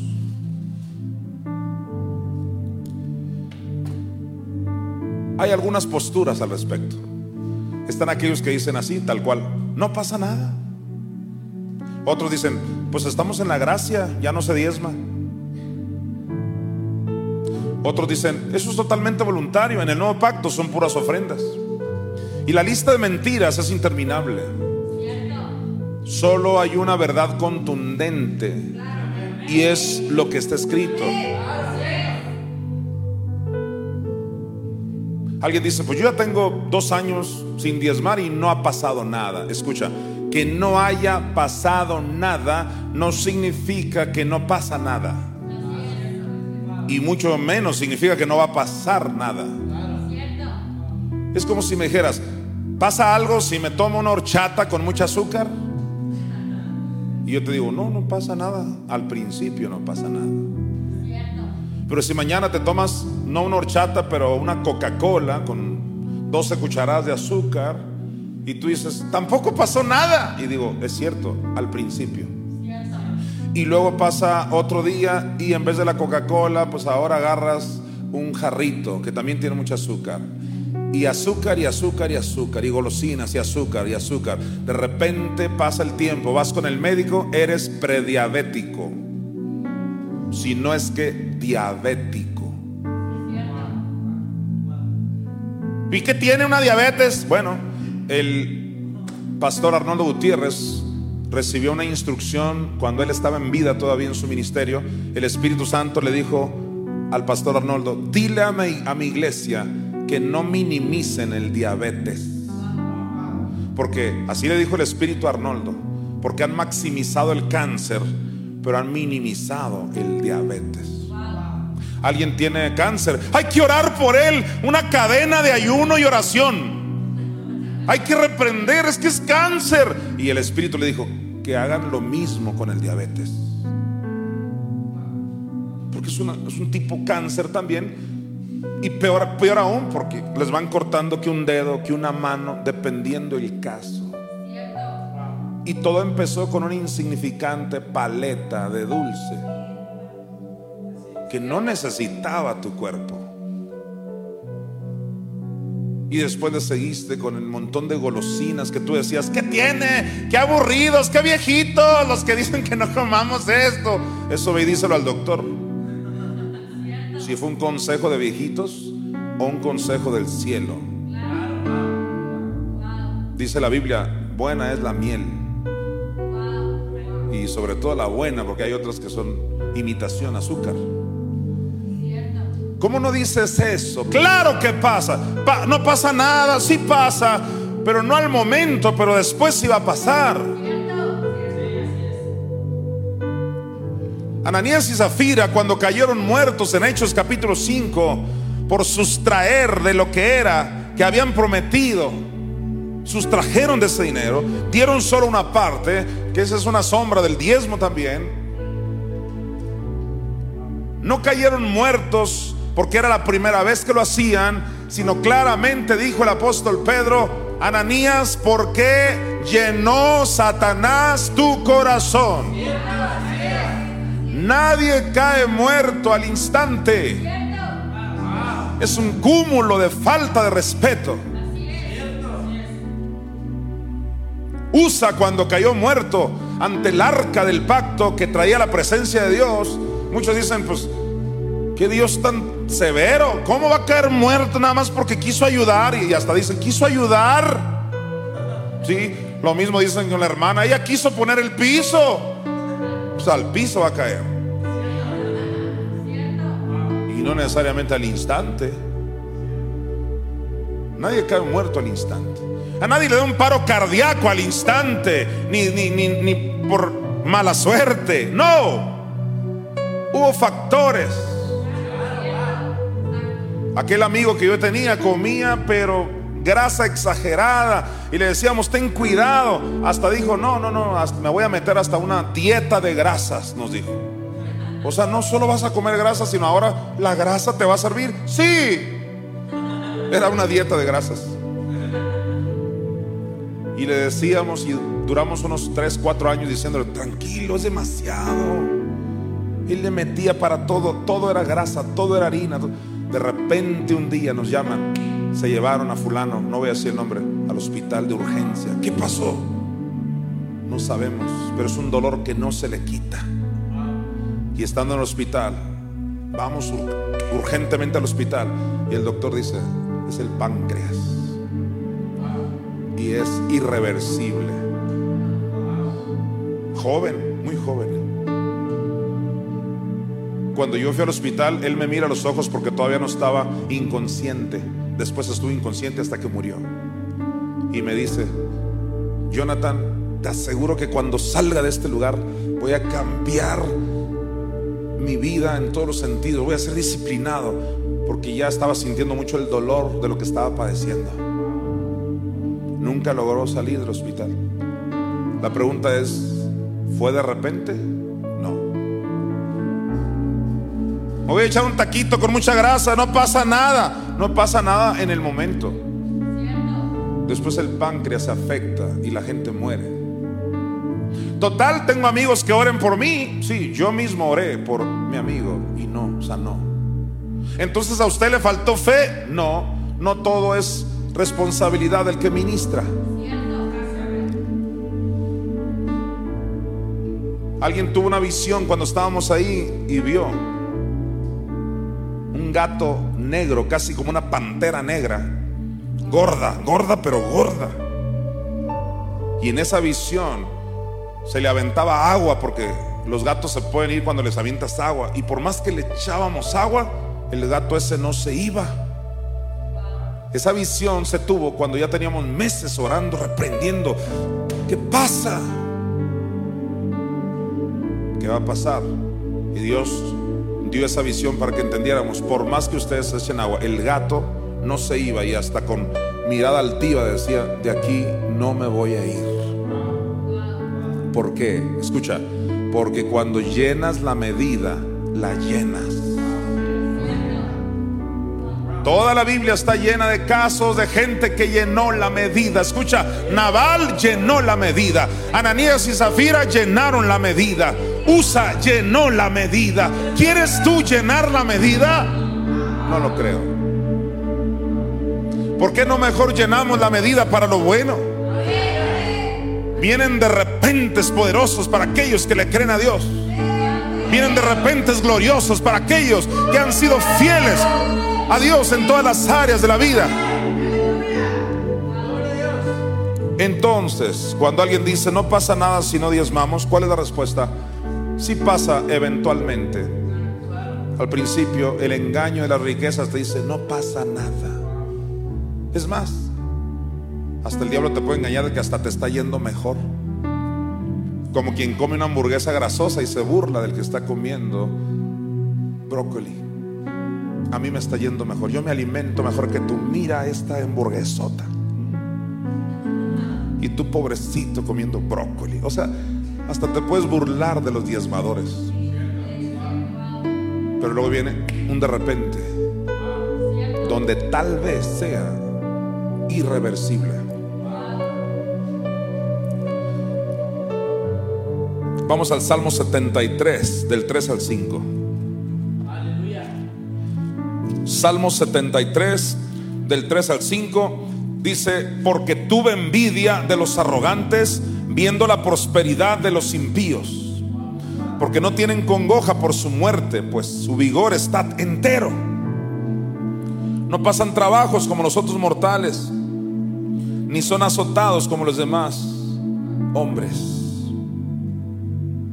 Mira el versículo 12. Vamos a leer del 12 al 19, por favor. He aquí estos impíos, sin ser turbados del mundo, alcanzaron riquezas.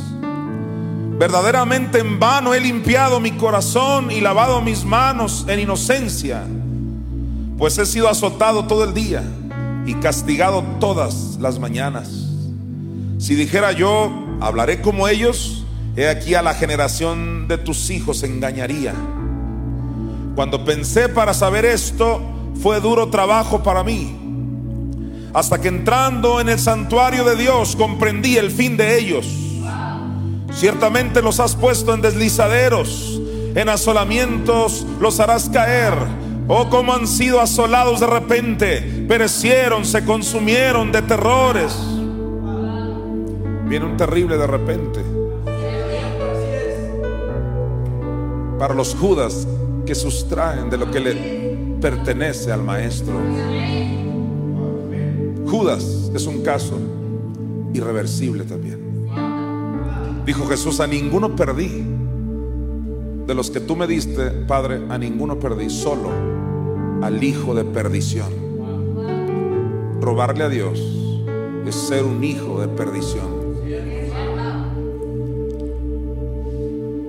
Deuteronomio 14, 23, por favor.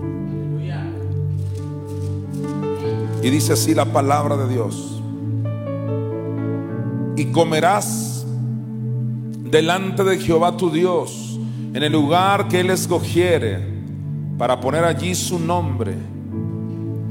El diezmo de tu grano, de tu vino y de tu aceite y las primicias de tus manadas y de tus ganados, para que aprendas a qué dice, para que aprendas a temer a Jehová tu Dios todos los días.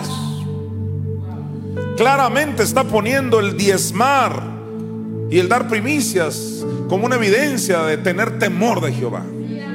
Pudiéramos decir categóricamente en base a este versículo que acabamos de leer, que el que no diezma y ofrenda sencillamente no tiene temor de Dios. Entendiendo que el temor de Dios tiene todo que ver con diezmar y ofrendar. Nos vamos a Proverbios 1 del 29 al 33.